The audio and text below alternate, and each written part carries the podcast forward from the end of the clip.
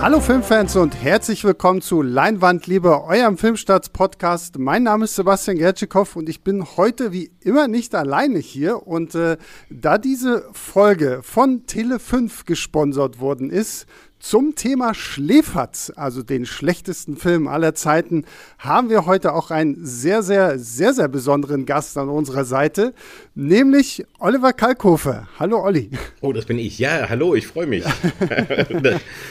Sehr schön, dass ich bei euch sein darf. Ja, wir freuen uns. Und äh, mit wir meine ich natürlich auch noch den guten, guten Björn Becher aus der Filmstadtsredaktion. Hallo Björn. Ja, hallo, ihr beiden und hallo natürlich auch an alle Zuhörerinnen und Zuhörer da draußen. Also, also Björn ist tatsächlich hier, weil er da so der Hardcore-Fan von Schläferz ist. Ähm, ähm, deswegen, äh, Björn, vielleicht für alle Leute da draußen, die jetzt so überhaupt nicht wissen, was ist denn eigentlich dieses Schläferz? Fass es mal kurz zusammen. Ja, das ist vielleicht wirklich ganz wichtig, ganz kurz, weil nämlich ich kenne das auch immer von Twitter, wenn das dann in der Timeline auftaucht und dann immer hm. in, in regelmäßigen Abständen dann immer irgendwie Leute kommen, was ist dieses Schläferz? Was zum Teufel ist das für ein seltsamer Hashtag? Was soll der Scheiß? Und deswegen glaube ich, ist es ganz gut, das nochmal zu erklären, ja. Ja, äh, wenn aber jetzt Filmfans da draußen wirklich nicht wissen, was Schläferz ist, dann haben sie die vergangenen gut sieben Jahre ein bisschen unterm Stein verbracht, weil gerade als Filmfan sollte man die Sendung kennen. Ähm, es geht, wie der Titel drum sagt, eigentlich so ein bisschen die schlechtesten Filme aller Zeiten ähm, sich anzuschauen und das machen der Olli gemeinsam mit seinem Kollegen Peter Rütten. Die ähm, schauen ein paar wirklich misslungene Filme jedes Jahr, ähm, die wir dann gemeinsam mit der Community werden die dann auch ähm, live geschaut, also im Fernsehen auf Tele 5, jeden Freitagabend. Und ähm, es gibt zwischendrin werden die auch mal unterbrochen und ein bisschen spöttischer kommentiert. Es gibt wilde Kostüme, die dazugehören, die Olli und Peter tragen, die einen großen Anteil haben. Es gibt einen Drink, den man zu bestimmten Gelegenheiten äh, trinken muss. Und wenn man das macht, gehe ich davon aus, wird man einen sehr alkoholisierten Abend verbringen, weil meistens passieren die Dinge sehr oft. Da werden wir sicher später auch noch drauf zu sprechen kommen. Und ähm, ja, Olli hat es ja gerade schon angesprochen, es trendet bei Twitter, weil besonders ist, dass mittlerweile die ganzen Fans so abgehen und das quasi auch, deswegen meine ich vorhin live, ähm, noch mitkommentieren im Internet ähm, und zwar so stark, dass quasi der dritte Twitter-Trend Schläferz und Filmtitel ähm, dann freitags Top 1 in Deutschland ist. Und allgemein ist wohl eine der TV-Sendung in Deutschland ist, über die am meisten gesprochen wird auf Twitter. Ja. Ich glaube, das habe ich ganz. Hast du schön, hast du, hast du schön zusammengefasst. Also ganz kurz gesagt, es ist betreutes Fernsehen, haben wir immer so ein bisschen gesagt. Das hat, und, und es ist halt, also Schläferz ist die Abkürzung für die schlechtesten Filme aller Zeiten. Auch das hat sich durch, Tritt, äh, durch Twitter eigentlich erst ergeben. Das war für uns so ähm, unser Kürzel, wenn wir in Mails geschrieben haben, weil das natürlich zu lang war, ne? immer den, den Filmtitel zu nennen. Und dann irgendwie da dadurch, dass es bei Twitter so, so abging, wurde es dann, äh, dass wir gesagt haben, okay, das ist der offizielle Titel. Oh, weil den, den langen, den konnte auch gar keiner ausdrucken. Das ist übrigens echt das Problem. Wir waren am Anfang im ersten Jahr nicht in den Fernsehzeitungen zum Teil oder äh, nicht in den EPGs oder so drin, weil der Titel zu lang war. Dann stand da immer die schlechteste Punkt, Punkt, Punkt oder so und die konnten damit gar nichts anfangen.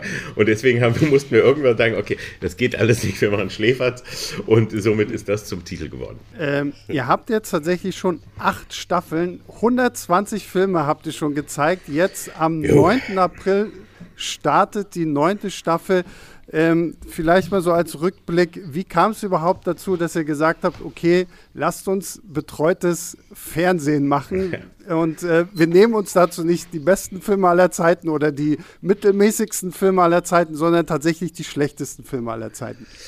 Also die schönsten Ideen, so habe ich das in den ganzen Jahrzehnten, die ich irgendwie jetzt hier äh, arbeite, herausgefunden, entstehen eigentlich ungewollt oder die entwickeln sich halt.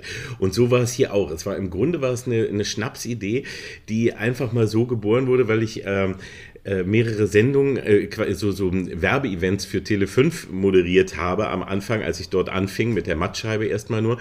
Und da habe ich mich dann immer drüber lustig gemacht, dass die halt so viele schlechte Filme haben, weil das war damals so, da hatten sie halt so die ganzen Reste aus dem Archiv von äh, Kläuber, von der TMG, die gezeigt werden mussten und da war sehr, sehr viel Trash dabei. Und da habe ich gesagt, seid doch einfach mal stolz darauf und macht eine Reihe die schlechtesten Filme aller Zeiten, weil dass, die, dass man die besten hat, das behauptet jeder. Und ähm, keiner kann es beweisen, sondern jeder behauptet es nur und, und, und es ist so dieser Wettstreit, wer hat die tollsten. Und warum nicht mal in einen Wettstreit gehen, wo man weiß, dass man gewinnt, indem man sagt, wir haben die schlechtesten Filme und wir trauen uns es auch zuzugeben, weil wir sind ehrlich.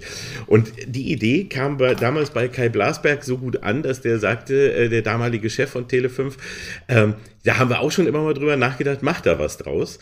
Und dann habe ich äh, überlegt, habe ich so großkotzig gesagt, ja, ja, klar, da machen wir da eine Sendung, äh, ist eine gute Idee. Und hat wusste noch gar nicht so richtig wie und merkte, dachte dann so, ja, so kommentieren halt, ne? Äh, kommentieren, hat so ein bisschen im Auge gehabt, wie es beim Fußballspiel ist, wenn ein Experte immer in der Halbzeit dann erklärt, wie bisher das Spiel war und die besten Szenen nochmal zeigt. Und das habe ich dann gedacht. Dann dachte ich irgendwann, oh, alleine ist das ja echt total langweilig und furchtbar und das schaffe ich auch gar nicht. Und Peter Rütten hatte gerade angefangen und sein Bullshit-Universum bei Tele5 gemacht. Das heißt, da hat er auch äh, Filmschnipsel aus, aus bescheuerten Filmen neu synchronisiert und da dachte ich, Mensch, das passt doch eigentlich. Und ich kannte ihn, aber noch nicht so gut. Habe ich gefragt, hast du Bock mitzumachen? Er hat gleich Ja gesagt und der Rest ist, wie man so schön sagt, Geschichte. Dann hat sich das alles daraus ergeben. Aber entstanden ist es wirklich aus so einer, aus so einer Laune, aus so einer blöden Idee. Also was man so daher sagt und dann braucht man immer einen Tapferen, der sagt, ja okay, mach das. Und das war damals eben Kai Blasberg, der dann echt sagte und dann ging er so, oh Gott, Schluck. Äh, ja, das ist so schön gesagt, aber wie, wie, wie denn? Ne? Und dann musst du plötzlich bist du gezwungen, was zu machen. Und wir mussten gleich auf einen Schlag zwölf Folgen damals machen.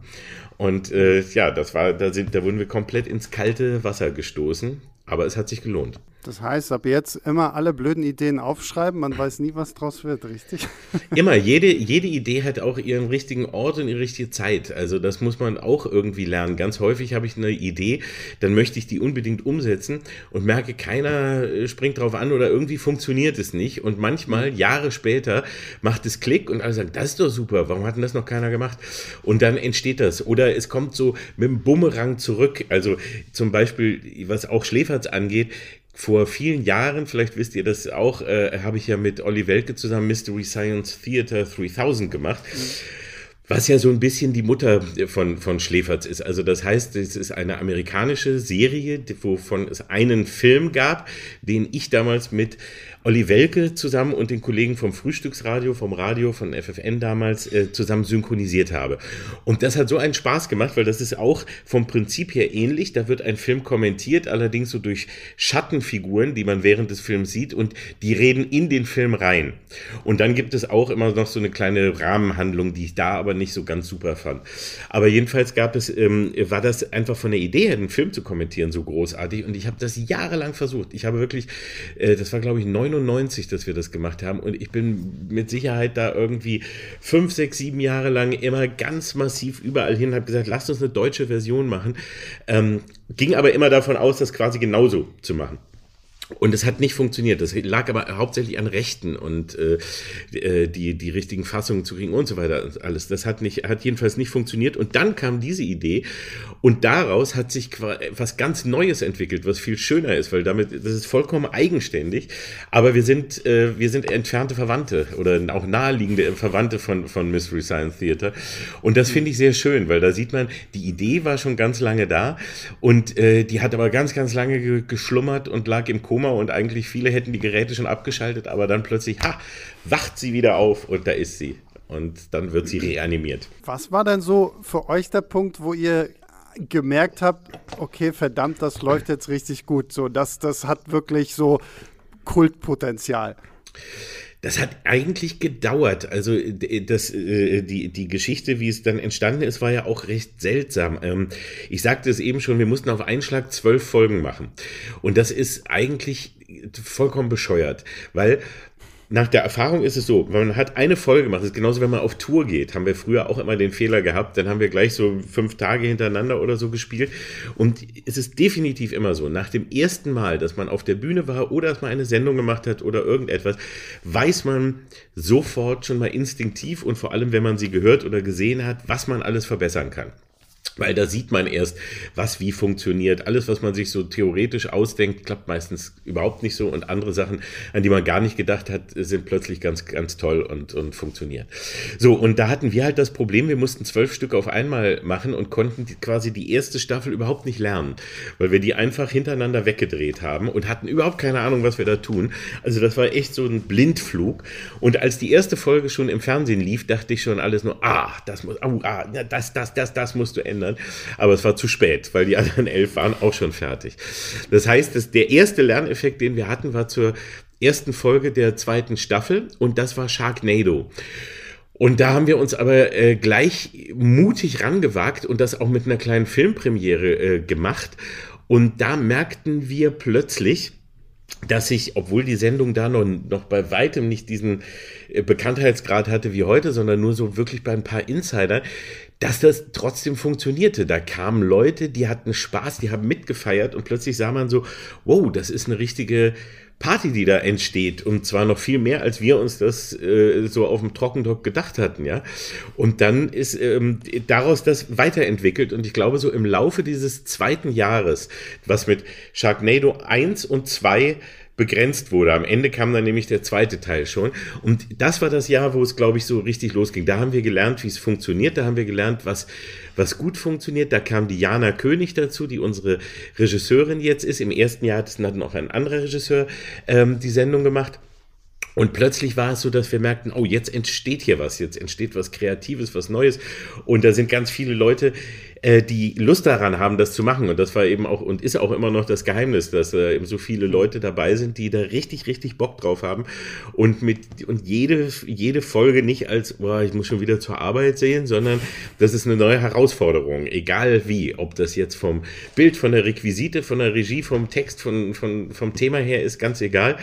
Und äh, so ist das dann losgegangen und erst im zweiten Jahr ist es eben auch zu dem richtigen Titel gekommen, dass wir auch von, auch vom Sender her von Tele 5 aus man selbstbewusst genug war zu sagen, okay, die Sendung heißt Schläferz. Punkt. Auch wenn das jetzt vielleicht noch schwierig ist. Aber anders kapiert es gar keiner. Weil alle haben gedacht, das ist der, der Titel einer Reihe. Ähm, und die haben nicht verstanden, dass da eine Sendung entsteht. Und wir haben also damit lange, lange zu kämpfen gehabt. Und in jedem Jahr ist es besser geworden. Das ist auch das Tolle. Das Schöne ist, und das ist ein großer Vorteil, den ich, äh, den, wo ich immer sagen muss, den darf man wirklich nicht unterschätzen, wenn man eine Sendung macht oder etwas macht, was nicht gleich jeder kennt. Also man ist nicht auf RTL oder äh, Pro7 oder so in der Primetime. Dann ähm, hat man eben diese Möglichkeit, das mit jedem Jahr neue Fans dazu zu gewinnen. Es springen vielleicht ein paar ab, aber man kriegt immer auch neue dazu, weil es weiß noch gar nicht jeder. Bis bei Tele 5 der Großteil der deutschen Bevölkerung überhaupt mitbekommen hat, dass es den Sender gibt und dass da sowas Tolles läuft und wann das kommt, etc. Das dauert. Das dauert wirklich. Und da muss man Geduld haben, aber als, sage ich mal, Schaffender darin, der irgendwie damit zu tun hat, ist das eigentlich was ganz Tolles. Man kann zwar nie irgendwie damit prahlen, wie viele Millionen und ob es gestern äh, 100.000 weniger oder mehr waren, sondern man hat eigentlich dafür immer wieder das Gefühl von, hallo, wir haben wieder neue Leute kennengelernt, kommt dazu und man entwickelt sich immer weiter und man ist noch lange nicht am Ende und es kann theoretisch noch ewig weitergehen. Obwohl es jetzt ähm, natürlich in Einschaltquoten nicht vergleichbar ist, ist Schläferz für mich als jemand, der auch in den 80er, 90ern groß geworden ist, eine der wenigen Sendungen, die heute noch so diesen Lagerfeuereffekt hat. Also damals war gab es ja zwei Sender und Regionalfernsehen und man ist am nächsten Tag in die Schule gegangen und alle Leute haben das Gleiche geschaut. Die haben alle am Wetten das am Sonntag geschaut oder den Tatort am Samstag oder den Tatort am Sonntag und haben drüber geredet. Ähm, und heute, wenn man dann Schläferz schaut und sich in diese Twitter-Bubble begibt, hat man plötzlich wieder das Gefühl, alle schauen das, auch wenn es natürlich keine 10 Millionen sind, sondern äh, nur eine halbe Million oder so. Aber trotzdem, man hat wieder dieses ähm, Gemeinschaftsgefühl, das es sonst heute ja nicht mehr gibt, weil jeder was anderes schaut. Es gibt 300 Fernseh Fernsehsender, 30 Streamingdienste und der eine ist bei Folge 4 und der andere bei Folge 17 der Serie. Und das finde ich persönlich zu dem Ganzen, zu, dass die Sendung lustig ist und dass es halt tolle Filme zu sehen gibt, wo wir später noch drauf gehen, auch so ein besonderes Merkmal von Schläferz, dass es wirklich ja. auch noch ein bisschen diesen alten Effekt einfach hat. Exakt, da sind wir auch äh, inzwischen wirklich wahnsinnig stolz drauf, aber es war nie so geplant und das haben wir auch nie geahnt, dass wir so zur letzten Fackel des Lagerfeuerfernsehens werden, wirklich, wo immer drüber geredet wurde. Und das, und das ist echt ein Phänomen. Das hat sich durch, vor allem durch Twitter auch eben so entwickelt. Da hat gar keiner mit gerechnet. Wir haben zwar da mal gedacht, ja, mal sehen, hm, aber hat gar, ähm, am Anfang, als wir äh, die Sendung uns überlegt haben und so, hat niemand wirklich die Macht von Twitter äh, und auch Facebook und so weiter, aber hauptsächlich Twitter in diesem, in diesem Falle, wirklich, weil es, weil es eben um das Live mit, miteinander geht, ähm, auf dem Schirm gehabt. Und es hat sich dann eben auch gezeigt, dass, dass Schläferz ein echtes lineares, also nochmal wirklich ein Grund für lineares Fernsehen gibt, weil dieses gemeinsame Gucken ist eben wirklich der, äh, der Punkt, der es so besonders macht. Man schaut es gemeinsam und man ist, wenn man möchte, in einer riesigen äh, jedenfalls gefühlt riesigen Blase, die also sehr, sehr aktiv ist und die auch wahnsinnig Spaß macht, eben zu begleiten dabei. Und es ist eben dadurch ein Event.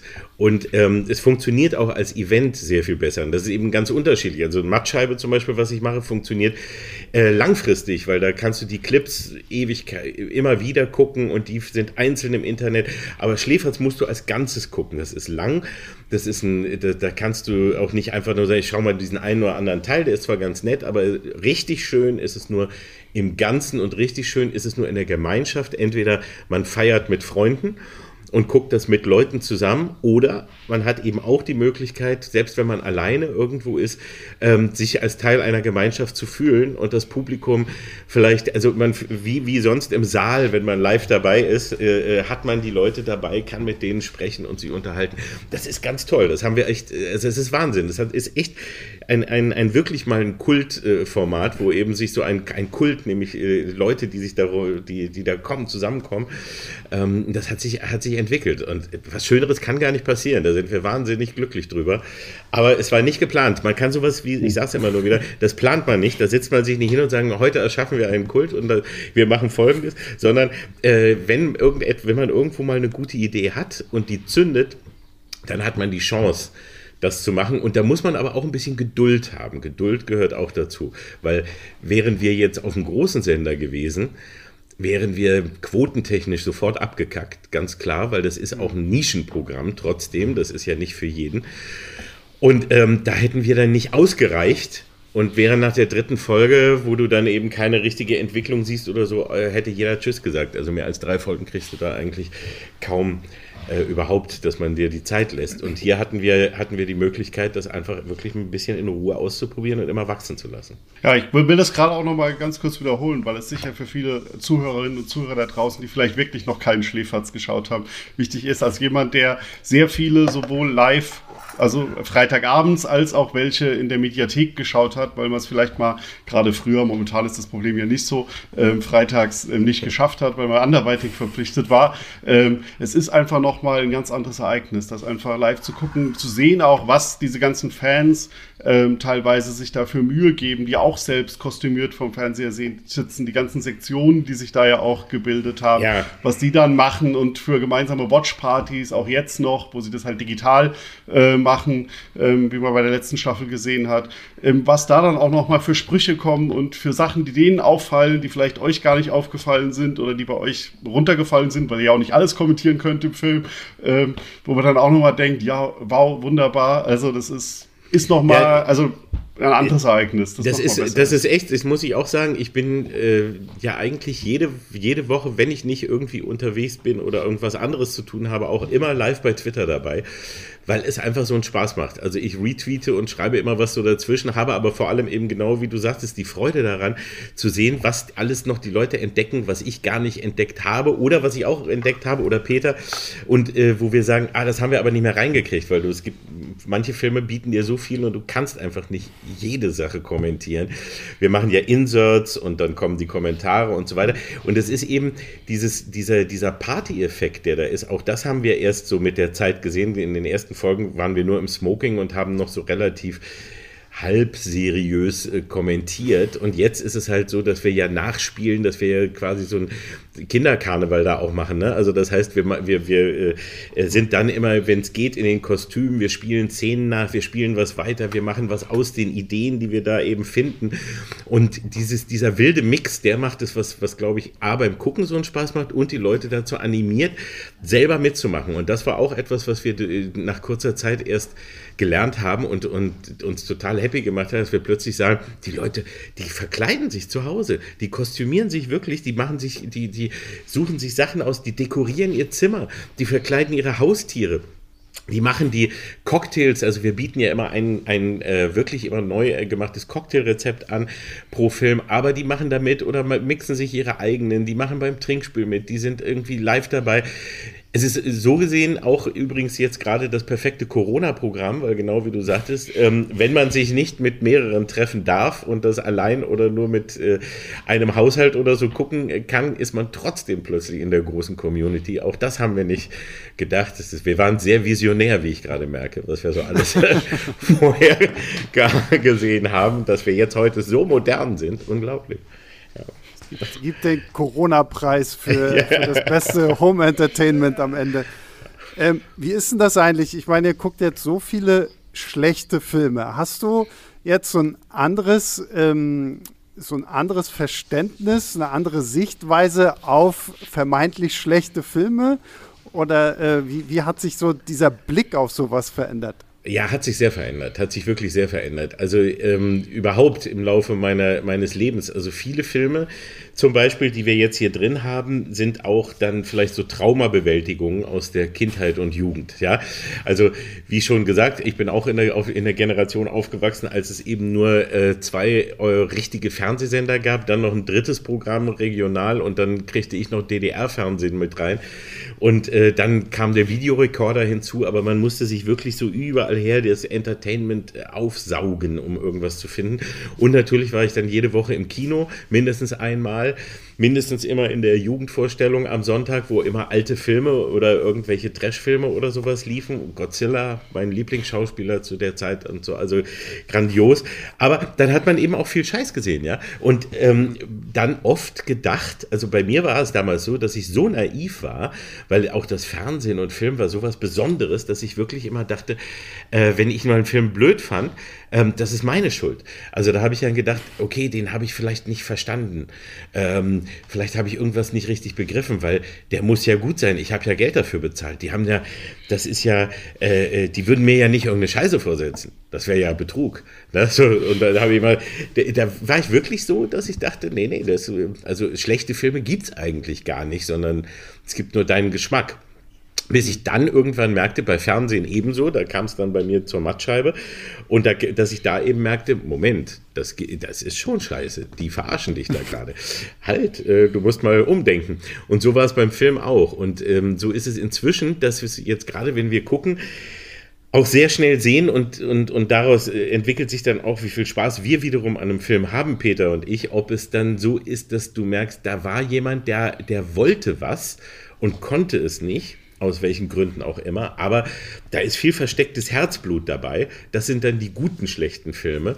Oder war da jemand, der zynisch daran gegangen ist und gesagt hat, uns ist das scheißegal, wie zum Beispiel Asylum.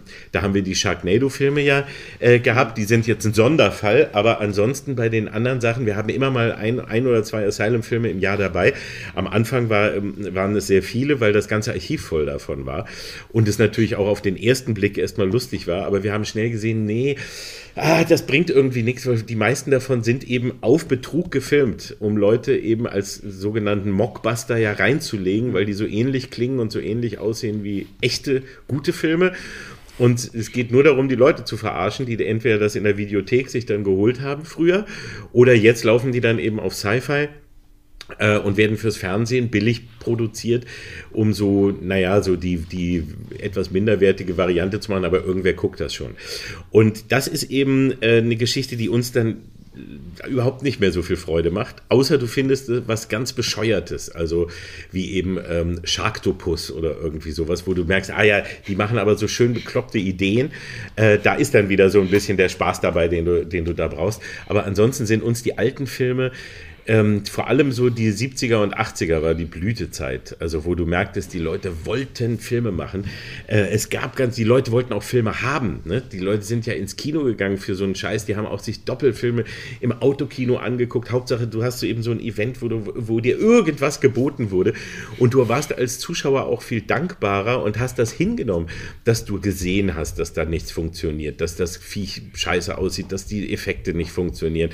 Der Mann mit den zwei Köpfen oder Also wer das gesehen hat, das ist also äh, ist unfassbar heute nach, nach heutigen äh, Verhältnissen. Aber Damals hat man einfach erstmal alles genommen, weil überhaupt, dass überhaupt was da war. Und das macht dann wieder Spaß. Also das ist dann auch eine schöne Sache, da sieht man das und äh, das macht Freude und vor allem immer, wenn man irgendwas, für uns ist jetzt auch immer so, wenn man sieht, ah, wir finden irgendeinen neuen Ansatz. Also entweder eine Geschichte dahinter, die manchmal interessanter ist als der ganze Film oder eben irgendwie überhaupt eine, eine bekloppte Idee oder einen Zugang zu einem Genre, was wir noch nicht hatten. Und das ist dann immer so der Anker für uns. Aber dieses, dieses Sehen und das Erleben des Scheiterns und inzwischen auch Filme gucken und wissen, was da in der Hose gegangen ist. Also manchmal sieht man es ja und du weißt schon, was da war. Und du weißt schon und du, siehst dann manchmal auch, wo sich wer überschätzt hat. Also es gibt dann auch Filme, die ja so auf ganzer Linie misslingen. Äh, letztes Jahr hatten wir Rotor, der hat mir große Freude gemacht, ähm, weil der war so unglaublich beschissen. Der war so in jedem, aber du hast so gemerkt, die meinten es gut, ja. Also da waren Leute, die haben es gut gemeint, aber nichts kapiert und haben das so, so kacke gemacht. Aber dann, also da, ich hatte eine solche kindliche Freude daran, denen bei ihrem gelebten Dilettantismus zuzuschauen. Ähm, das finde ich dann wieder ganz, ganz toll. Und da geht einem dann so als, als Trashfilm und als Filmliebhaber das Herz auf, weil man äh, sieht, das sind eben Filme, die werden sonst auch links liegen gelassen. Ne? Und wir holen die nochmal hoch. Also nie wieder werden die so eine Ehrung erfahren wie durch uns. Absolut, auch wenn es auf humoristische Art ist und sie dafür auch ein bisschen was einstecken müssen. Aber es ist ja vor allem eine Ehrung. Und äh, da dürfen die sehr dankbar sein, weil sonst kommt keiner mehr. Das sind nur noch wir, die, die, die da dankbar, dankbar für sind.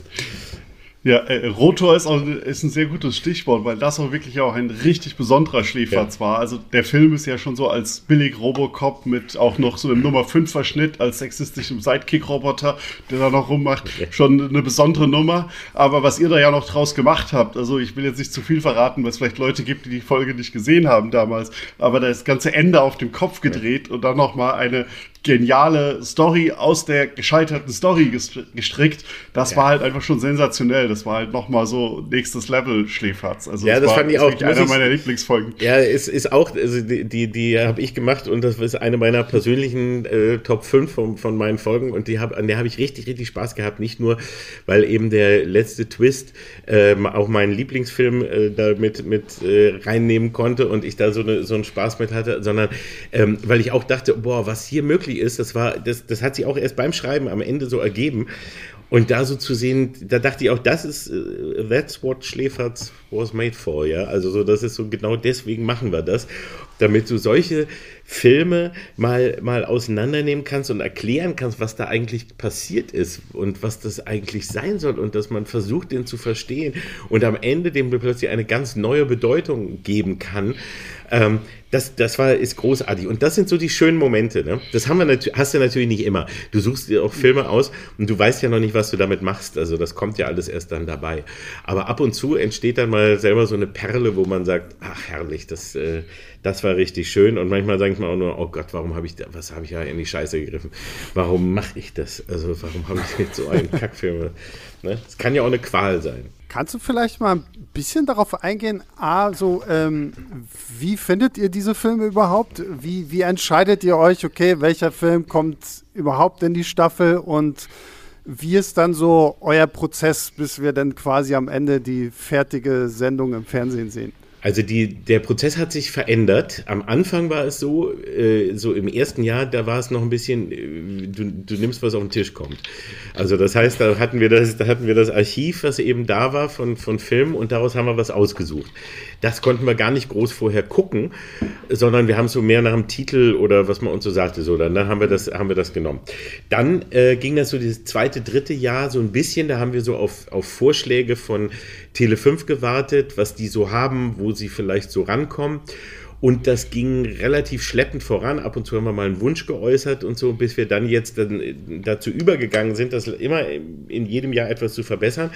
Und jetzt so seit zwei, drei Jahren ist es eigentlich im Grunde so, dass wir selber die Wünsche sagen. Und das heißt, im, zum größten Teil bin für die Film, für die Großteil der Filmauswahl bin ich zuständig inzwischen, weil das heißt, ich habe hier hunderte von beschissenen Filmen bei mir zu Hause liegen. Und zwar für, für extrem viel Geld gekauft, weil ich irgendwann gemerkt habe. Du armer, armer Mann. Ja, die besten, die besten Kackfilme kriegst du irgendwie eigentlich nur, wenn du auf die Suche gehst und wenn du ja. auch bereit bist, dafür Geld auszugeben. Zum Beispiel ähm, The Bees, was äh, vorletztes Jahr lief, Operation Todesstachel, den ich auch äh, ganz wunderbar fand den, der wird nie irgendwo gezeigt, den siehst du nirgends, der taucht auch nicht in wirklichen Scheißfilmlisten auf. Also natürlich gucke ich auch überall im Internet, bin bei euch auf der Seite, bei allen, auf allen Seiten, die es gibt, ja, die irgendwie mit Film und vor allem aber auch mit schlechtem Film zu tun haben, bin ich und die Titel habe ich schon alle, aber es sind ja immer meistens dann die gleichen, die sich so ein bisschen wiederholen. Und so ein Film, der, den findest du dann eben gar nicht. Und der kam dann als Mediabook raus, das ist ja jetzt gerade sehr angesagt, die kommt als Mediabook in Auflage von 300 Stück oder so war dieses hier, kostet 35 oder 40 Euro das Scheißding, ist in einem super Booklet, was ganz toll aussieht. Ja, die Box sieht super aus und da drin ist dieser Kackfilm. In, in, äh, noch in, auf Blu-ray und, und, und DVD. Das, einmal ist schon zu viel. Und den würde keiner kaufen, wenn du den für 5 Euro oder 3 Euro auf dem Grabbeltisch liegen hättest. Aber als Mediabook in dieser Form macht der richtig was her, weil da sieht er fast aus wie ein Film. Und ähm, das ist dann eben, das, das äh, merkte ich dann, oh, du musst irgendwie investieren und du musst suchen und du musst ganz lange graben und hunderte von Filmen wirklich holen. Und ich habe jetzt gerade wieder sortiert, weil ich nicht, weil ich nicht mehr durchstieg und habe gesehen, wie viele Berge ich noch habe von nicht geguckten. Und die gucke ich dann immer meistens so tagsüber nebenbei, ja, also weil der, die muss ich, da setze ich mich jetzt nicht hin und gucke die zwei Stunden komplett, sondern gucke nur so nebenbei und gucke rein, ähm, spricht er mich gleich an, äh, wie ist das Tempo, wie sieht, was, was sind so die Kostüme, wie, worum geht's, was ist das Thema und da sieht man dann schon sehr schnell, wie, oh nee, das ist langweilig oder das, das bringt nichts für uns. Oder, ah, das ist, könnte interessant sein, da gucke ich nochmal ein bisschen genauer hin. Und dann mache ich eine Liste oder verschiedene Listen, wie zu gut für Schläferz oder zu schlecht für Schläferz oder äh, perfekt oder Wunschliste mit drei Kategorien A, B, C, also wie, wie sehr. Und dann äh, wähle ich äh, bestimmte Wunschtitel aus, die gehen an Tele 5 und die versuchen dann die Rechte zu bekommen. Das ist dann der nächste Punkt. Dann geht es eben äh, darum, die Rechte zu kriegen, dass wir den als Schläferz nehmen dürfen. Und das ist ein sehr langwieriger Prozess. Manchmal ist es so, man findet die Rechteinhaber gar nicht. Äh, es gibt gar keinen mehr, man weiß gar nicht wie, die sind verstorben oder sonst wo. Oder man, also wirklich, das, das ist richtig viel detektivische Recherchearbeit. Manchmal ist es so, dass die dann sagen, hm, nee, nee, für Schläferz nicht, wir haben das schon mitbekommen, ihr macht euch drüber lustig, das geben wir nicht, das sind dann, äh, wenn es größere Firmen sind, manchmal sind Filme in Paketen drin, das heißt, du musst irgendwie 30 Filme kaufen für ganz, ganz viel Geld. Und das ist unten der Bodensatz den musst du so mitnehmen, weil du die guten Filme haben willst. Und wenn dann wir kommen und sagen, wir hätten nur den da unten, dann sagen ja, das ist, ne, dafür machen wir jetzt gar nicht, das holen wir die anderen gar nicht raus aus dem Korb. Das, ist, mhm. das lohnt sich gar nicht. Das ist wirklich oft gewesen. Star Crash zum Beispiel, das war immer bei Sony oder so, und den haben wir jahrelang versucht zu kriegen. Äh, und es war keine Chance, weil er in so einem Paket drin war. Und irgendwann flog der aus dem Paket raus und wir konnten zuschlagen. Manchmal dauert es Jahre, bis wir dann einen Film bekommen können. Und somit ist das ein wirklich langer, langer, langer Prozess.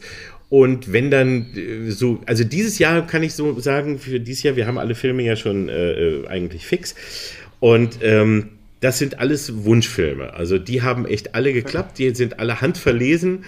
Die habe ich alle selber gesehen und ausgesucht und äh, gewünscht und die sind dabei dann übergeblieben. Und ähm, dann macht das auch ehrlich noch sehr, sehr viel mehr Spaß. Außer wenn es nicht so ist, manchmal ist es auch, man sieht einen Film, man denkt, der Titel ist gut, man hat einen Trailer gesehen, sagt, ja, ja, holt den, dann guckt man den ganz und denkt, oh, scheiße, hätte ich das mal nicht gemacht. Der, war, der ist gar nichts oder so. Das passiert dann eben auch. Und das versuchen wir inzwischen zu vermeiden. Und äh, wie macht ihr das denn so mit den Kostümen und so? Wie wird das entschieden, was ihr so anzieht und wie ihr den Abend vor der Kamera quasi gestaltet? Also jeder, es ist immer so, es ist genau eine 50-50-Arbeit und zwar nicht so, dass wir äh, das zusammen machen, sondern immer jeder von uns, Peter und ich, übernimmt immer jeweils einen Film. Das heißt, also wenn es jetzt so geht, wenn bei denen, die ich jetzt zum Beispiel ausgesucht habe, mache ich das dann diese, da markiere ich, sage ich, die will ich auf jeden Fall haben, weil die habe ich gefunden und die möchte ich unbedingt selber machen. Und dann gibt es die anderen, sage ich, die sind hier super, Peter, guck mal rein, äh, ob du Bock auf den hast oder welchen, welchen, äh, welcher macht dir davon Spaß, dann sucht er sich aus, was er nehmen will und dann ist jeder für diesen Film zuständig. Und dann geht man eigentlich so ran, dass wir, also keiner von uns weiß gegenseitig, was der andere für ihn vorhat. Also das heißt, ich schreibe dann zum Beispiel und denke, ah, das, da passen diese Kostüme gut, äh, da möchte ich Peter drin sehen, da möchte ich mich drin sehen. Dann werden, machen wir Screenshots davon und geben das weiter an unser Team wo wir jetzt inzwischen auch äh, eine ganz tolle ähm, Kostümbildnerin haben, die eben auch richtig für uns schneidert und die Sachen dann zurecht macht. Aus äh, billigen Sachen oder aus einfachen Sachen, weil wir haben nicht viel Budget. Ne? Das ist auch immer wichtig. Das sieht man ja auch, aber es ist auch so. Ähm, da muss eben dann immer improvisiert werden und geguckt werden, wie man das macht. Das ist aber auch der Gedanke, dass es so ist, wie wenn Kinder äh, das nachmachen wollen, ne? so wie es früher war. Man war begeistert, man hat einen Film gesehen und man verkleidet sich am nächsten Tag so. Mit dem, was man hat und nicht mit einem teuren Kostüm, was man sich irgendwo leiht. Und ähm, so geht es dann eben auch. Dann schicken wir das an alle. Auch was wir an Requisiten wollen oder wenn wir Lieder machen wollen oder sonst was, dann wird das eben weitergegeben an, an das Team und an, an äh, Jana in der Regie und so weiter. Und dann müssen die sich drum kümmern. Also eigentlich ist es dann, die kriegen dann die Arschkarte, ehrlich gesagt, und müssen sehen, oh fuck, wie setzen wir das denn um, was die Bekloppten sich da gedacht haben. Aber wie ich schon vorhin sagte, zum Glück haben wir ein so tolles und so engagiertes und so kreatives Team, dass die immer bisher ähm, es irgendwie hinbekommen haben und immer eigentlich immer so, dass wir danach dachten, oh, so geil hatten wir uns das gar nicht vorgestellt oder ist ja noch viel schöner, ist ja noch viel schöner, als wir gedacht haben.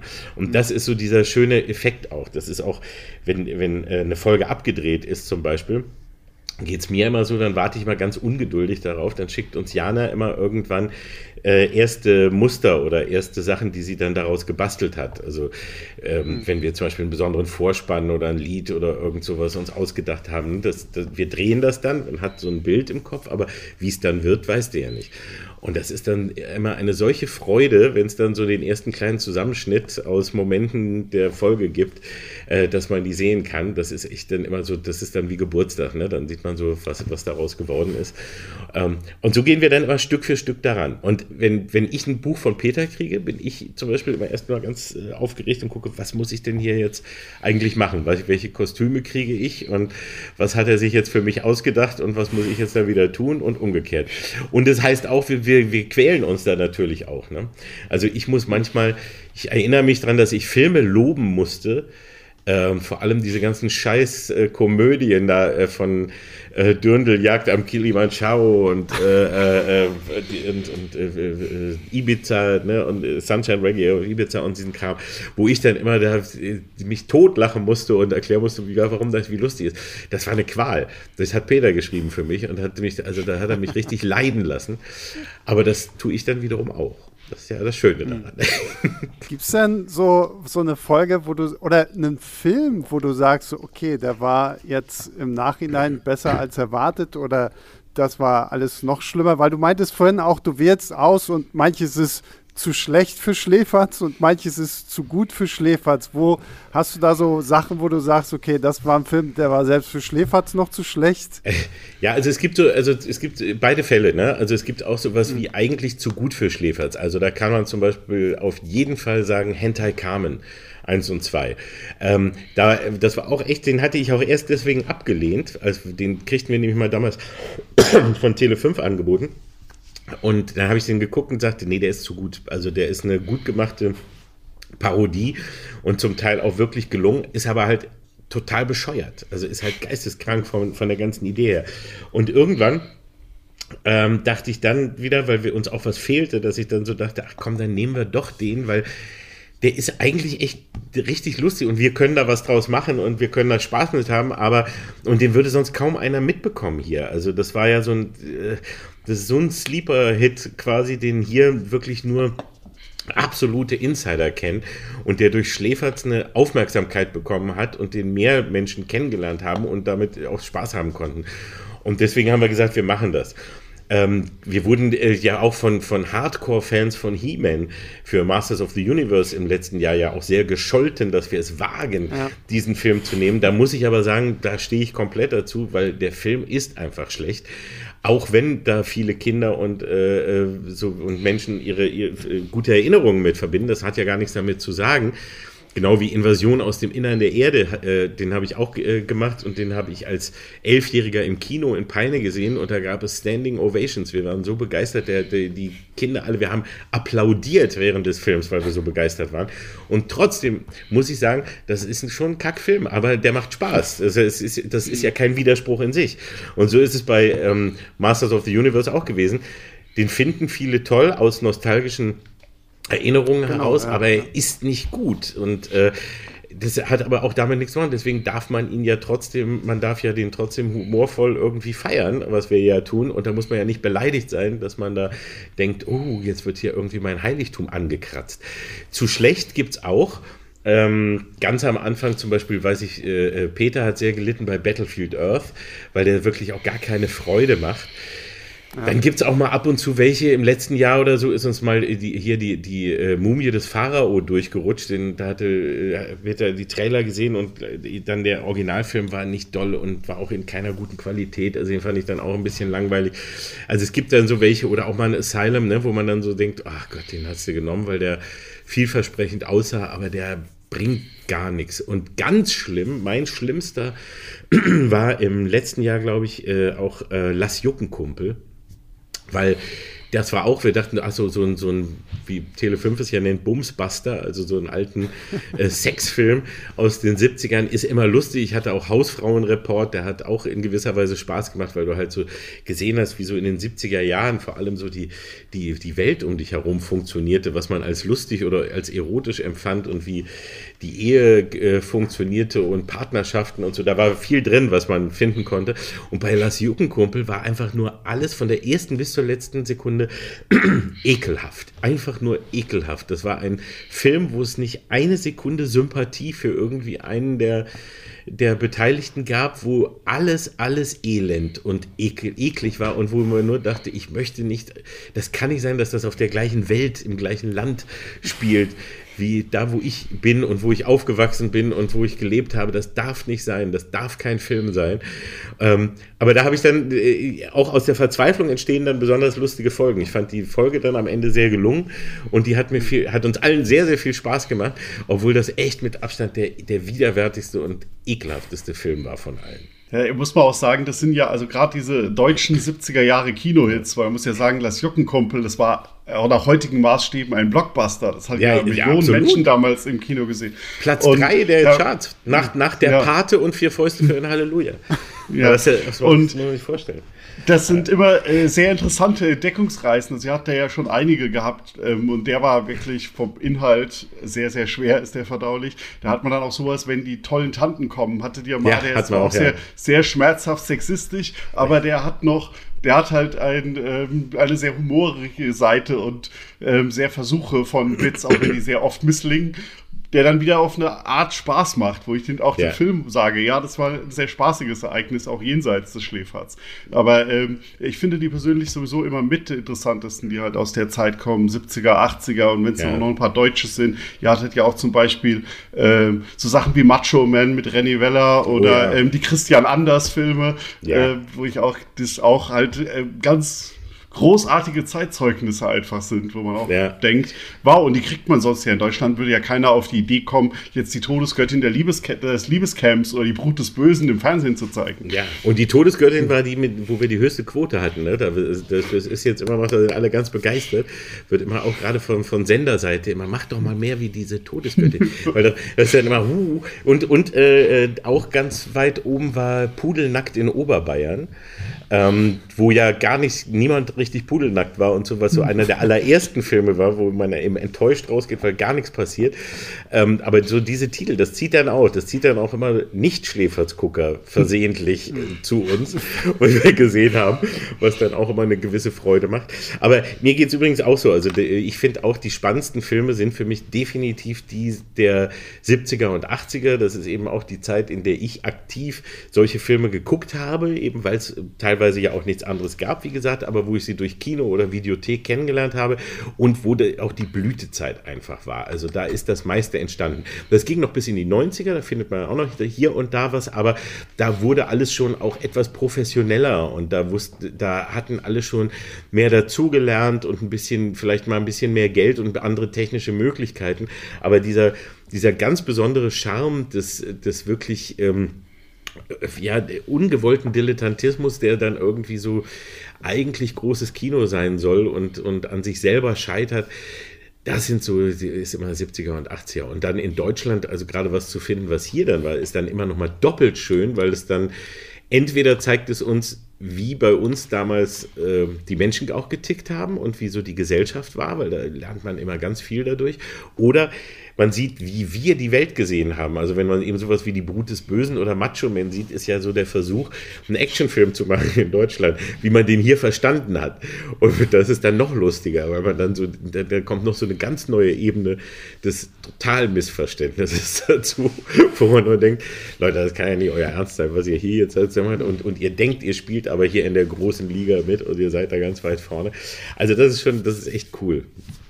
Das macht echt Freude dann. Gibt es so einen Film, wo du am stolzesten darauf bist, dass ihr es geschafft habt, ihn bei Schläferz mit aufnehmen zu können? Oh, muss ich echt jetzt überlegen, wo ich richtig stolz bin. Ähm, also ich war super glücklich, als uns endlich äh, äh, Godzilla gelungen ist. Godzilla äh, gegen King Kong, also weil ich eben als großer Godzilla-Fan immer wollte und ja. wir kamen an keinen Godzilla-Film, da war ich total happy. ich war ganz glücklich, dass wir dann sowas wie Star Crash bekommen haben oder so, wo ich, oder Captain America. Ähm, die ich äh, alle vom Thema her super fand und äh, immer haben wollte und wo wir immer ganz lange gescheitert sind. Also das sind so welche, wo ich, wo es glaube ich, äh, wo, wo ich schon echt sehr happy war, dass das irgendwann funktioniert hat.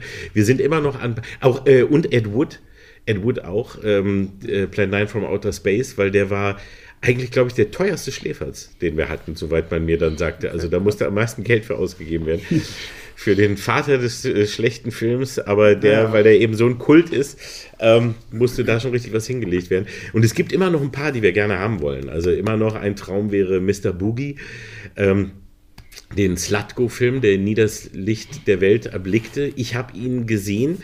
Ich hatte einen Zugang mal dazu und der ist wirklich Granatenscheiße und der wäre wunderbar für uns. Äh, aber da ist auch so, die wollen echt richtig Geld haben, also viel zu viel, lachhaft viel. Und da müssen wir sagen, also das ist dann auch den Spaß nicht wert, äh, dass ihr damit dann noch irgendwie mit dem Müll auch noch dann so viel Kohle verdient. Also wir würden euch gerne die Plattform einmal bieten, aber mehr geht da auch nicht. Also das wäre noch eine, noch eine Sache, die ich gerne hätte. Und wir haben noch eine, eine lange Liste mit, mit Wunschtiteln, die noch äh, irgendwie anstehen und wo ich mal versuche, immer was, was wieder noch, noch dazu zu holen. Aber ich glaube, das sind so die, die größten gewesen. Wir haben ja jetzt für diesen Podcast einen Film der aktuellen Staffel geschaut. Ja. Der, die, die, die geht ja jetzt am 9. April los und wie gesagt, wir reden ja hier bei Leinwand lieber auch immer gerne über Filme, machen kleine Filmbesprechungen und äh, wir haben uns einen Film rausgepickt, den wir ganz ohne betreutes äh, ja. Zuschauen gucken mussten. Und äh, wir haben ausgewählt Macabra, die Hand des Teufels. Eine äh, gute Björn. Ja. Björn, willst du vielleicht sagen, worum es geht? Und Olli, du sagst vielleicht gleich danach mal so, warum ausgerechnet ihr ja. diesen Film gewählt ja. habt. Und, da, und ja. danach reden wir darüber, wie scheiße er dann war.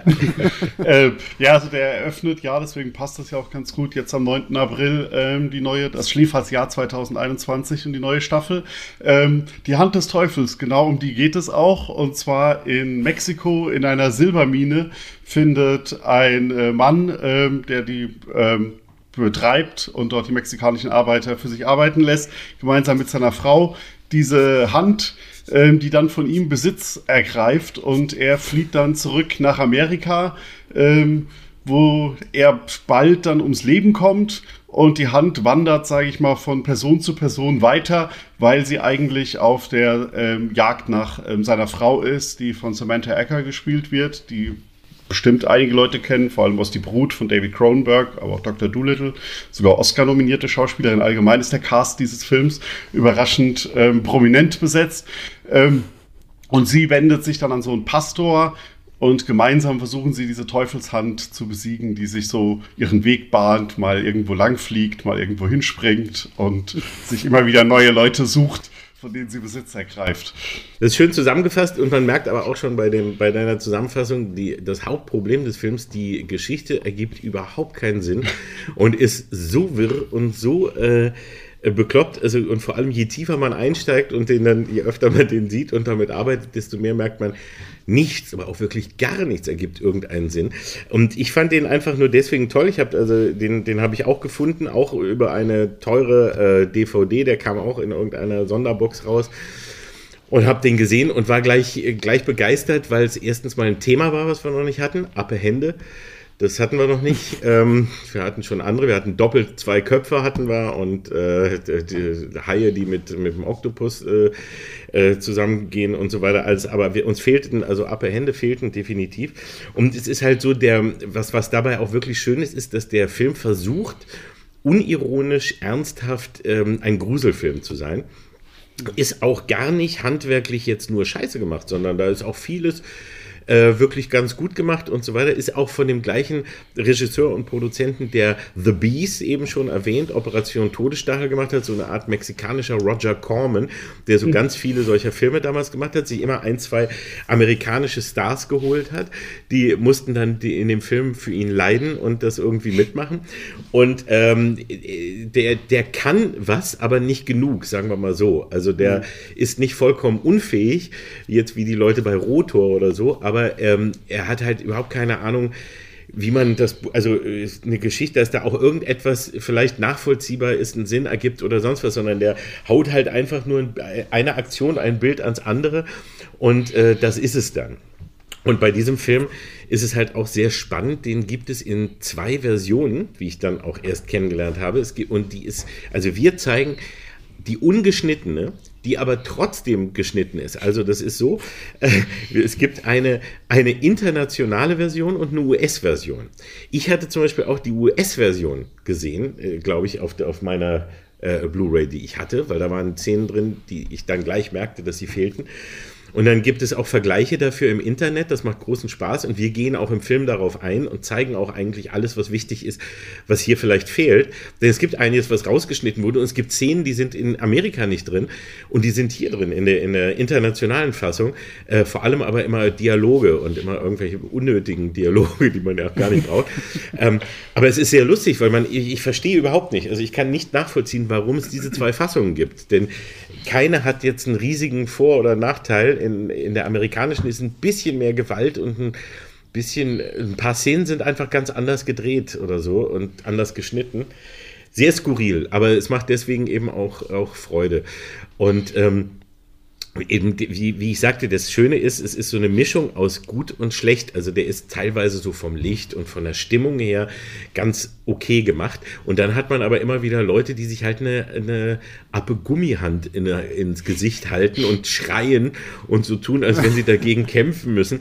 Eine Hand, die wie das eiskalte Händchen bei, bei der Adams Family äh, rumkriecht, äh, sich an, an Züge hängt, äh, an Autos und so weiter. Und man versteht bis zum Ende des Films aber nicht, und das habe ich, also es gibt auch keine Lösung dafür, was diese Hand eigentlich will, wo die eigentlich herkommt, warum das die Hand des Teufels sein soll, was mit der geschieht, weil das ist eine Hand und wer die berührt, dessen eigene Hand wird dann sozusagen böse Während die andere Hand aber auch noch Sachen macht und noch rumläuft, dann zerfällt die aber zu Staub und ist weg. Und dann wollen sich immer die Leute, die jetzt besessen sind von der Hand, ihre Hand abhacken. Warum auch immer, aber man merkt nicht jetzt, weil sie das Böse loswerden wollen, weil sie sind komplett besessen und wollen sie aber immer die Hand absägen. Und dann ist die Hand wieder ab und geht wieder alleine auf fünf Fingern durch die Lande, bis sie wieder jemanden anderen äh, überfallen kann und der dann wieder von ihr besessen ist und der sich die Hand wieder abhacken will. Also äh, es macht von, von Anfang bis Ende überhaupt keinen Sinn. Aber die Hand ist cool, weil die schafft das eben auch, selbst wenn sie wenn sie ab ist, also die wird einmal abgehackt, also einer, einer trennt sie sich selber von einem fahrenden, durch einen fahrenden Zug ab und dann schafft es die Hand, man merke, das ist Spoiler ich jetzt mal, die schafft es, die hängt sich an den Zug hinten, fährt als blinder Passagier mit dem Zug mit Äh, und schafft es dann aber noch bis zum Abend wieder zurückzukommen, um diese Frau zu jagen. Warum auch immer. Auch dafür gibt es keinen Grund, warum die Hand jetzt unbedingt die Frau von dem Minenbesitzer, der der erste äh, Handbesitzer quasi war, ähm, äh, um, um die zu verfolgen, wieso eben auch immer. Und die schafft es dann, äh, indem sie wieder ein wen anders bef äh, befällt. Der äh, hat einen Autounfall, dabei wird die Hand abgetrennt und dann krabbelt die Hand alleine bis zum Hotel und schafft es durch die Kanalisation irgendwie äh, in ihr Zimmer und liegt dann da auf dem Teppich und guckt ihr beim Duschen zu. Man ja. Äh, also es ist so irre. Also, ja, aber die Hand, da muss ich sagen, Hut ab. Also die hat was drauf.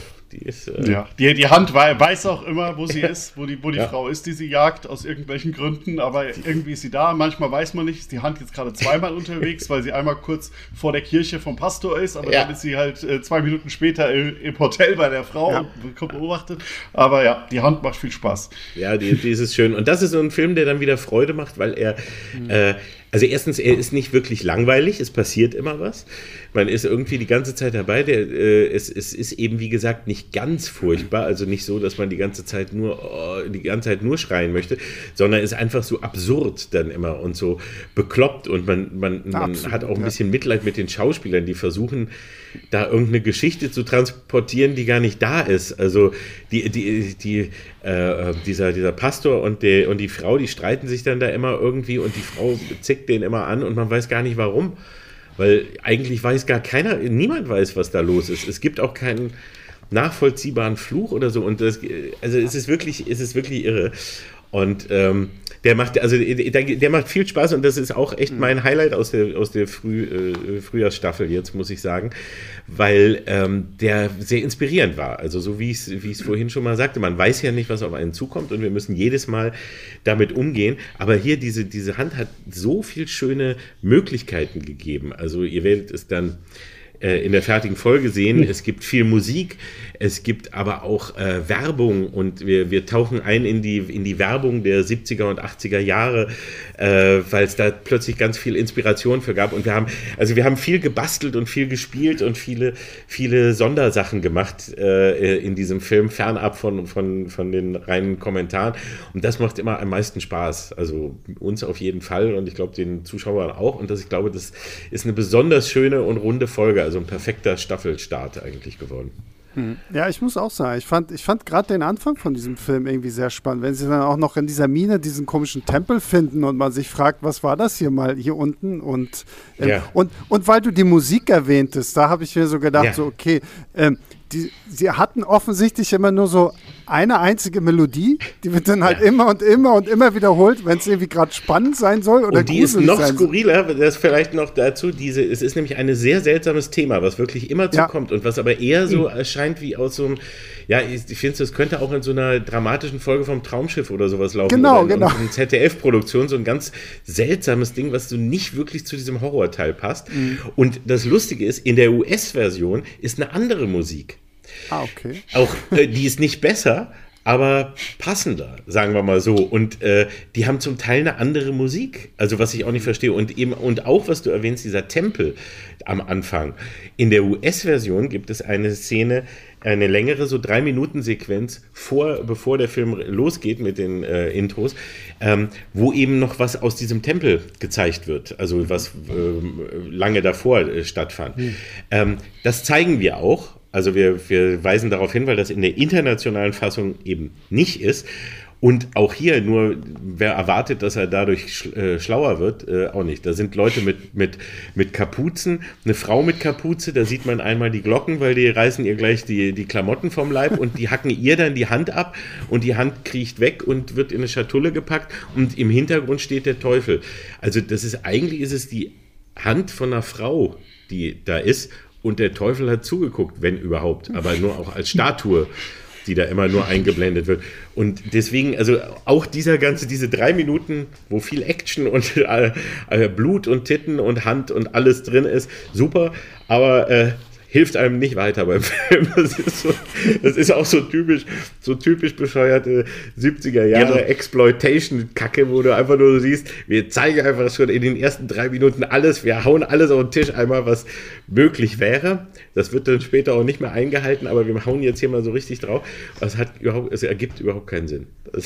Ich, ich, ich, kann mir auch nur so den Unterschied zwischen den beiden Fassungen erklären, dass irgendjemand gesagt hat, ja, US-Publikum, wenn wir da irgendwie Brüste und ein bisschen Blut in die ersten drei Minuten packen, dann fahren die drauf ab, dann achten die nicht mehr drauf. Und dann europäisch, die wollen ein bisschen mehr vor sich gehen. Was macht der da überhaupt mit der Mine? Also packen wir da noch drei Dialogszenen rein, in denen da erklärt wird, dass da Silber abgebaut werden soll und so. Und denkst, ich finde ja, aber persönlich den Film, weil du gerade gesagt hast, du fandest den Einstieg gut, da fand ich noch so, na, was passiert denn da? Aber ab dem Moment, wo sie bei diesem Schönheitschirurgen sind, da ist richtig, da geht Film für mich richtig ja, ab. Ja, da geht es ja. ja. dann nur, da kommt der Schlag auf Schlag, der Schönheitschirurg, diese, diese abstruse Autoverfolgungsjagd, die dann auch kommt, wo irgendwie ist, Autos umkippen aus völlig sinnlosen Gründen, weil man scheinbar noch ein paar Euro übrig hatte im Budget und gesagt hat, ja, gut, ein bisschen Action passt auch noch rein in unseren Film. Das ja, der gut. dreht richtig auf, das muss man wirklich auch sagen, auch, den, auch für, schon für alle äh, Zuschauer vorneweg. Äh, wartet, also er nimmt langsam Fahrt auf, am Anfang mhm. braucht er ein bisschen und dann aber wirklich ab da, wo es zu dem Arzt geht, äh, da, also so die Hälfte ungefähr ist das echt, da geht es dann richtig ab und da wird es auch richtig schön absurd, weil auch diese Geschichte mit dem Schönheitsarzt, das, das ist eben auch, der, erst der Polizist, dann der, der Schönheitsarzt, der auch noch so bescheuert ist. Und, also da versteht man dann gar nichts mehr und dann wird es aber wirklich mit, da ist ja auch dann diese Jagd, wo die Hand eben mit dem Zug und sowas, von der ich erzählt habe, unterwegs ist. Da wird es dann immer, immer, immer irrsinniger äh, mit jeder Sekunde. Und auch das Finale und das, das Postfinale danach nochmal, was so alles überhaupt gar keinen also nichts kann man versuchen mit, mit Logik, also mit Logik sowieso nicht, aber auch nicht so mit, mit der inneren Logik eines Films. Also dass man ja. so versucht zu verstehen, Ne, man muss ja immer so, das, das ist ja wie beim Superheldenfilm. Du, wenn, wir, wir hatten ja Super Sonic Man, ähm, der, wo man ja auch merkt, okay, die haben Superhelden, aber die haben sich vorher überhaupt nicht überlegt, was kann der eigentlich und was kann er nicht. Und in jeder Sekunde kann er wieder was Neues. Und dann kann er irgendwas nicht, wenn es gerade nötig ist, damit, damit er in Gefahr bleibt oder so. Mhm. Aber sonst kann er irgendwie eigentlich theoretisch alles. Es wird uns aber nie gesagt, was oder warum oder wieso oder was, was auch immer. Und so ist es bei der Hand auch. Wir wissen nie, was die kann, warum sie es tut, wie sie es macht. Und das sind so diese Filme, wo man sieht, ah, jetzt, jetzt erkenne ich, ähm, warum ein Drehbuch wichtig ist und warum eine Diskussion darüber wichtig ist und warum manche so, so lange daran sitzen oder warum so lange daran äh, gefeilt wird, weil es reicht nicht, sich hinzusetzen, eins zu schreiben, am Tisch zu hauen und loszulegen, um zu drehen, sondern da gibt es halt viel, man, was man eben dann auch schon mal überlegen sollte und wenigstens in dieser eigenen gebauten Logik sollte der Film funktionieren und die Geschichte sollte daran funktionieren.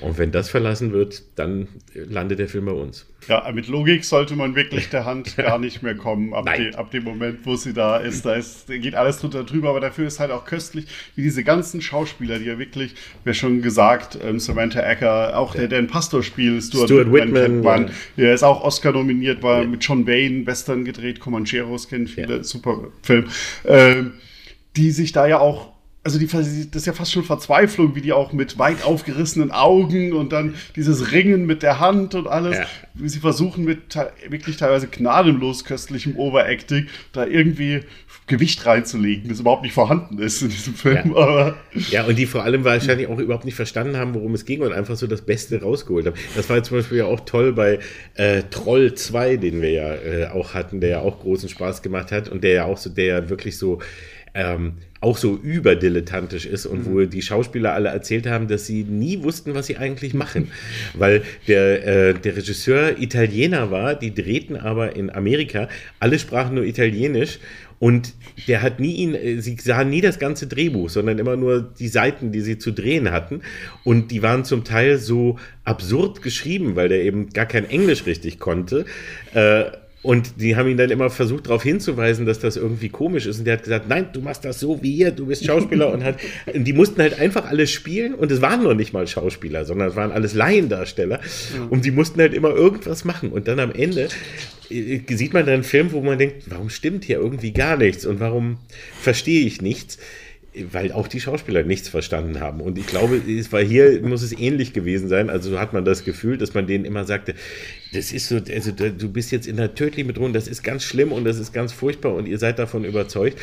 Und die haben vielleicht gedacht, na gut, vielleicht kommt noch irgendwo die Erklärung, warum das jetzt so ist oder vielleicht äh, äh, am Ende versteht man es vielleicht. Ne? Und so. Ja, und haben ist vielleicht eine Szene mit anderen Schauspielern oder so.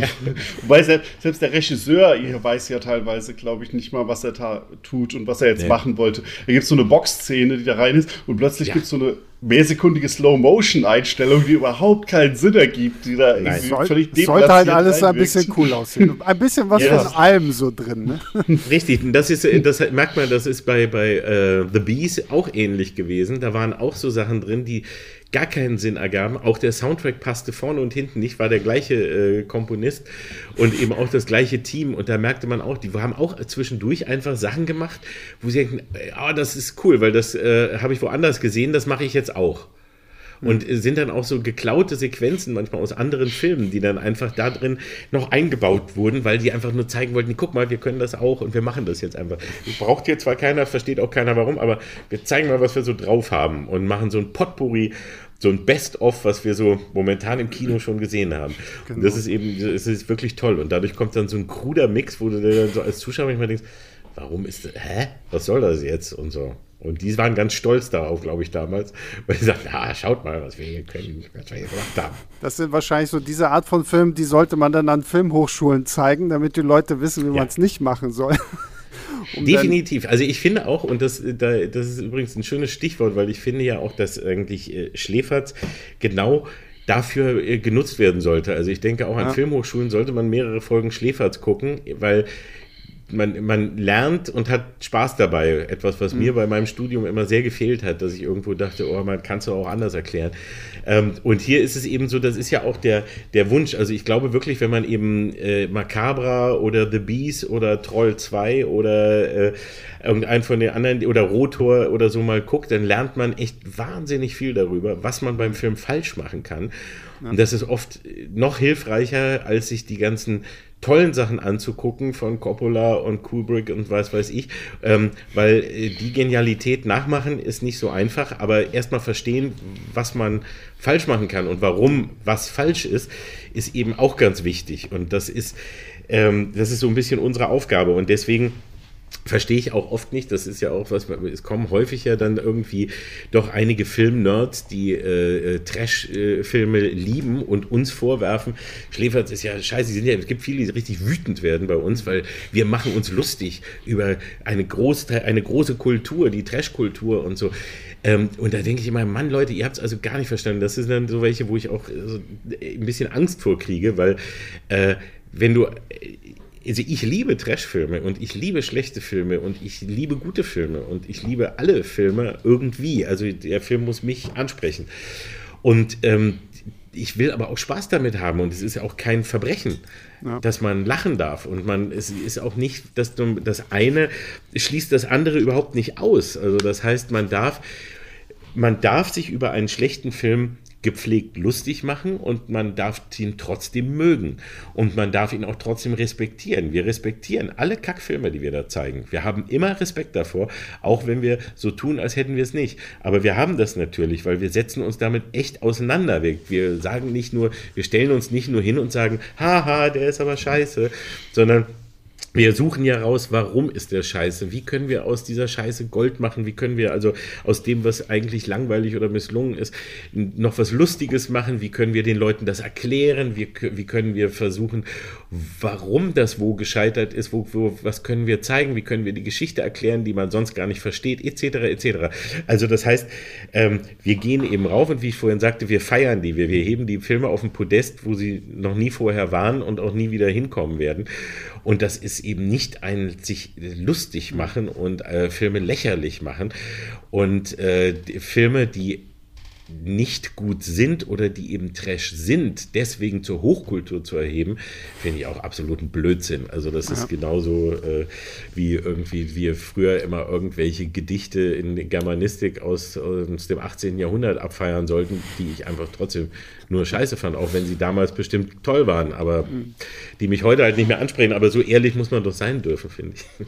Ja, finde ich absolut. Und ja. ich finde, diese Sendung Schläfer zeigt ja auch, dass da halt einfach auch ein Feiern ist. Und ich finde, du musst ja auch irgendwo eine gewisse Art Respekt vom Filmemachen an sich haben, vor, vor, vor, diesem Film selbst, um dich halt auch so, so intensiv damit auseinanderzusetzen. So, ne? das, yeah. ist, das ist ja, Man aber gut, da sind wir halt heutzutage in so Zeiten, wo Leute sich gerne gerade in Social Media irgendwie aufregen und sehr schnell aufregen, ohne selber mal so ein bisschen drüber ja. nachdenken. Ne?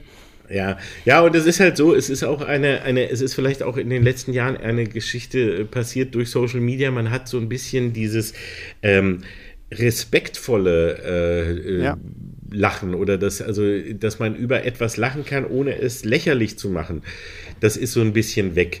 Ähm, weil früher, also ich habe das alles durchlitten, eben wie gesagt, ich habe erzählt, wie ich früher an Filme rangegangen bin und wenn die schlecht waren, dass ich die nicht so verstanden habe. Man hatte gar keine Möglichkeit zur Kritik, ähm, weil es gab gar kein, es gab kein Internet, es gab keine Foren, man konnte vielleicht mal mit jemandem reden und sagen, ich fand den aber doof und ich auch oder hm oder so. Man hat sich die Sachen aber eher schön geredet, weil es eben so wenig gab und man eben versuchte immer für alles dankbar zu sein.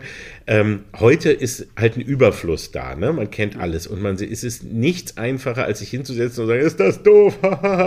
und so dieses typische, sich über alles einfach nur lustig machen. Und zwar wirklich ohne den, also ohne den Respekt oder wie auch immer man es nennen möchte dabei, dass man sich auch mit dem Ding auseinandersetzt. Das ist das, was eigentlich täglich, minütlich und, und sekündlich überall auf der Welt passiert, indem man dann eben irgendwelche Kommentare einfach und, und irgendwas schlecht macht oder sagt, das ist aber totale Scheiße und so weiter.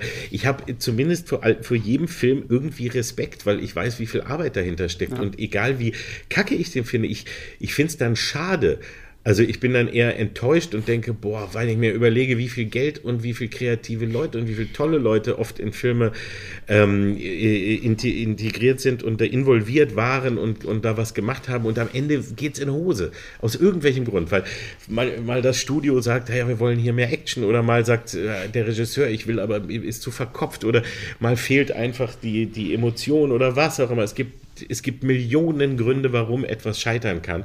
Und ich finde, dass man da dann auch immer erstmal sagen sollte, okay, jetzt gucken wir mal, warum. Und selbst in der Mattscheibe habe ich das auch immer irgendwie versucht. Also immer den, den, den Finger auf die Wunde legen und sagen, guck mal, das ist jetzt doof und das finde ich darum doof. Aber trotzdem ist das Produkt und dass da Menschen dahinter sitzen, die sich Mühe gegeben haben, das sollte man immer überlegen. Und das ist durch Social Media ein bisschen weggekommen und deswegen glauben heute viele Menschen, wenn du lachst, dann lachst du jemanden aus. Ja. Und das geht in alle Diskussionen, die heute sind, wie, wie jetzt auch gerade die, um, wenn es um Blackfacing, um Gender, um sonst was alles geht, um alles, all diese kritischen Themen, dass wir jetzt so an so einer Stelle häufig sind, dass man sagt, man darf gar nichts, weil du tust, also du darfst niemandem wehtun. Humor tut aber immer irgendjemandem auch weh, weil über irgendetwas oder über irgendjemanden lachst du. Es ist aber nicht ein, ein Auslachen per se. Und es geht eben darum, was sagst du, wie lachst du, machst du dich über die Person, über die Sache, Sache oder um über ein Thema lustig oder machst du dich über etwas lustig, was misslungen ist, wo einer etwas Doofes gerade getan hat, wo man sich auch darüber lustig machen darf und du darfst trotzdem auch der Sache äh, respektvoll gegenübertreten. Das ist, das, das ist, äh, eine widerspricht nicht dem anderen, aber es ist so eine Kultur entstanden von selber, wo darum, das nicht mehr so unterschieden wird oder wo Leute eben gar nicht mehr den Unterschied sehen und deswegen sehr viele einfach nur zwischen, ja, entweder du nimmst es ernst oder du lachst darüber. Hm. Also entweder du machst einen Witz, dann kannst du es nicht ernst nehmen. Du machst einen Witz, dann machst du dich darüber lustig, dann machst du es lächerlich. Nee, da gibt's, also die Welt des Humors ist eine äh, sehr breite und auch äh, die Geschichte des Witzes ist voller Missverständnisse. Also es, da, da, gibt es viel mehr und da muss man immer auf, auf viele Arten rangehen und da gibt es kein, kein äh, nur richtig oder falsch. Das finde ich, hast du sehr, sehr schön gesagt. Ähm, deswegen kommen wir zum Abschluss nochmal und äh, gib uns doch nochmal so vielleicht so ein, soweit du kannst, einen kleinen Ausblick. Was kommen, sehen wir denn jetzt in dieser Frühjahrsstaffel von Schläferz noch so, außer einem skurrilen Film über eine ständig überall herumkrabbelnde Hand? Genau, wir haben, was haben wir denn, was haben wir denn noch? Nächste Woche kommt, äh, was, was ist nächste, was, was ist denn America 3000. America 3000, genau, das ist eine wunderschöne Dystopie ähm, über äh, die Welt nach dem Atomschlag, äh, so, äh, so eine gewollte Mad Max-Geschichte quasi, wo aber nur die Frauen regieren und die Männer als Sklaven leben und äh, irgendwo äh, in, auf, auf einem alten Wüstengrundstück gedreht, äh, ohne, ohne dass jemand wusste, was, was er da eigentlich machen wollte, wo auch irgendwie, wo man auch so sieht, da wurde eine Welt erschaffen und auch eine eigene Sprache, aber das wird überhaupt nicht mehr benutzt und irgendwann weißt du gar nicht mehr warum und wie überhaupt und dann ist noch so ein zotteliges Affenmonster dabei. Ein wunderschön misslungener Canon-Film, also aus der Canon-Schmiede, italienisch-amerikanischer Mix. Äh, wunderbar, also der, der macht, macht sehr große Freude. Dann kommt danach, was ist danach? Äh, Zombie Nightmare am ah, 23. Zombie, April. Äh, Zombie Nightmare, auch ein Klassiker des äh, in die Hose gegangenen Zombie-Films aus äh, den frühen 80ern, glaube ich, ähm, mit Adam West dem Original-Serien-Batman. Ähm, wo, das ist auch wieder so ein richtig schöner, äh, typischer Schläferz, weil da wollte man ganz viel, konnte sehr wenig und hat irgendwas zusammengezimmert und hat ein, ein unglaublich äh, beschissen laufendes und aussehendes Zombie-Monster, was, äh, was durch die Gegend steigt und äh, einem, einem schon deshalb sehr, sehr viel Freude macht. Also ein, ein sehr, sehr schöner, ähm, in die Hose gegangener Versuch eines, eines ernsten Horrorfilms von, von Leuten, die echt überhaupt nicht wussten, wie es geht, aber viel Spaß, glaube ich, bei der Sache hatten. Und als letztes äh, kommt auch nochmal ein absolutes Highlight, das ist äh, Angels Höllenkommando. Ähm, wo man, der, der wieder ganz anders misslungen ist als Macabra, ja. Also auch der versucht ganz ernsthaft eine Geschichte zu erzählen, kann aber wirklich gar nichts und hat eine so unfassbar geile, bescheuerte Prämisse, nämlich, dass äh, der CIA äh, ein, ein, ein, ein Botschaftersohn wird entführt im Orient und da kommt einer vom CIA darauf, hallo, wir nehmen einfach eine Gruppe Las Vegas-Tänzerinnen und bilden die an einem Wochenende zu Superkämpfern aus und schicken die dann los, um den zu befreien. Wir wissen aber nicht, wo der ist und so weiter und das macht, ergibt, ergibt auch keinen Sinn, aber die können da in irgendeinem, in irgendeinem Hotel getarnt als Tänzerinnen arbeiten und dann gehen sie raus und äh, holen den raus. Ja, und, und so logisch wie das, was ich jetzt hier erzähle, ist der ganze Film. Und das Geile ist dabei, das ist so ein Film, der verspricht eben ganz viel und hält so gut wie nichts. Der, dann erwartest du ja wenigstens coole Babes, Ne? Jede Menge nackter Brüste, wenn wir da schon 80er Jahre sind und irgendwie coole Fights und Blut und Action. Die hatten aber eine Gruppe Frauen da, die da mitgemacht haben und sie hatten auch ein paar äh, Kunst, äh, künstliche Waffen und so. Aber es reichte eigentlich nur für ein oder zweimal so ein bisschen Action und ansonsten sieht man diese, diese Mädchengruppe immer nur in der Gegend herumfahren und zurück ins Hotelzimmer kommen. immer wieder die gleiche Szene. Die fahren immer rum, suchen, dabei läuft immer so eine A-Team-artige Musik, immer wieder in Endlosschleife. Und dann kommen sie wieder zurück ins Hotel und gehen gemeinsam in die Badewanne. Und dann sitzen ah, ja. sie der, im, im, Schaumbad, ich glaube, also gefühlte hundertmal im Film, sitzen sie gemeinsam im Schaumbad und dann ruft wieder jemand an und sagt äh, ihnen wieder, wo, wo sie hinfahren sollen. Dann fahren sie wieder, dann kommen sie wieder nach Hause, gehen wieder ins Schaumbad. Und, und Brüste sieht man immer nur bei der einen, die auf aufsteht, um ans Telefon zu gehen, weil die anderen sitzen im, im Schaum. Es ist so, das ist so, so wunderbar bescheuert und so krank. Und äh, da, da sind also echt herrliche Momente. Also das ist, das ist auch so eine, eine äh, unfassbare, ein, ein, ein Diamant der Absurdität, der richtig, richtig Freude macht. Und für den Rest des Jahres kann ich ja noch nicht so viel spoilern, aber ähm, ich kann vielleicht sagen, wir haben alle Genres dabei. Wir haben nochmal, wir haben noch mal so richtige äh, Söldner-Action, wir haben Prügelfilme, wir haben den obligatorischen Tittenfilm irgendwo natürlich auch. Wir haben, äh, wir haben ähm, auch etwas, was mir auch immer Spaß macht. Auch einmal werden wir wieder schwarz-weiß und oh. gehen so in die gute alte Ed Wood-Zeit zurück mit einem der fantastischsten äh, Filmmonster aller Zeiten. Ähm, also wir haben wirklich einen, einen, einen sehr, sehr schönen bunten Mix und auch das nur so als kleiner Hinweis. Wir haben auch ein kleines Jubiläum dieses Jahr dann schon wieder zu feiern, denn im Sommer äh, steht uns die 125 bevor. Die 100, wer sich erinnert, haben wir riesig gefeiert im ja. Tempodrom mit einer gigantischen und wirklich wunder, wunderbaren live, mit einem wunderbaren Live-Event, wo wir halt die Folge live auf der Bühne gespielt haben mit ganz vielen Gästen und das war ganz, ganz toll. Das geht in Corona-Zeiten jetzt ja im Moment leider nicht, aber wir sind gerade dabei und versuchen äh, also das Bestmögliche, was so in dieser Zeit geht, also etwas Spezielles, Wunderschönes auf die Beine zu stellen, so gut wie es jetzt halt geht. Ähm, ich hoffe, dass das alles klappt und sobald es da was gibt, werden wir Bescheid geben. Also die Daumen gedrückt halten. Wir versuchen, wir versuchen dieses äh, Ereignis dann auch äh, gebührend zu feiern im Rahmen des Möglichen. Also deshalb ein spannendes Jahr steht uns bevor und ich glaube, es wird sehr schön. Das wir sind, wir sind sehr, also ich bin als Fan sehr gespannt. Ein High-Film ist bestimmt auch dabei, würde ich wetten. Irgendwann muss ja, muss ja. Das heißt, muss ja dafür nicht fehlen. Aber erstmal sind jetzt genau die nächsten vier Freitage, wenn ihr das jetzt direkt bei Erscheinen hört, also ab 9. April bis 30. April, stehen voll wieder im Zeichen von Schläferz mit den ja. Filmen, die wir jetzt gerade vorgestellt bekommen haben. Ja, mit Twittern, mit dabei sein mhm. und äh, vor allem, also ich bin wie gesagt auch immer bei Twitter schön dabei und freue mich über alle, die, die mitmachen. Erstens wollen wir neue Rekorde brechen, das macht immer Freude und äh, mhm. es ist einfach immer so schön, wieder neue, neue, naja, nicht Gesichter, neue Hashtag-Inhaber äh, oder wie auch immer man das nennen möchte, dann hier zu sehen. Ähm, und äh, es ist echt ein, es ist immer ein, ein, ein ganz großes Fest und ein, ein großer Spaß und ich freue mich echt schon auf Freitag auf, auf Macabra.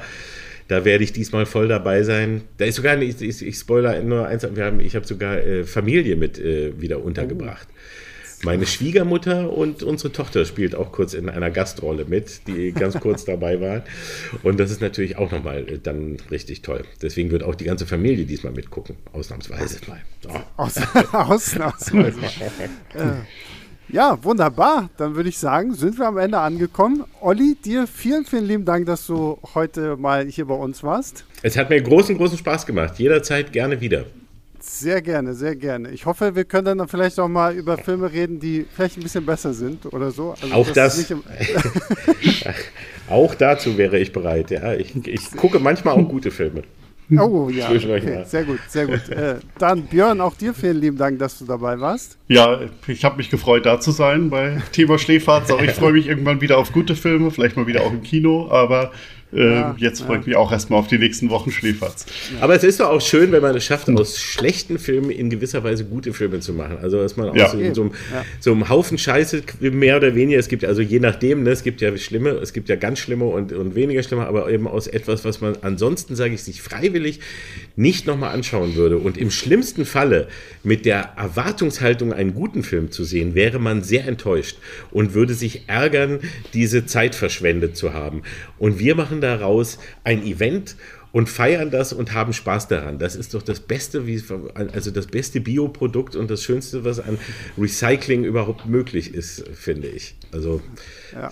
positiver kann man ja mit schlechten Dingen gar nicht umgehen, als dass man sie einfach in den Arm nimmt und eine Party daraus macht. Genau.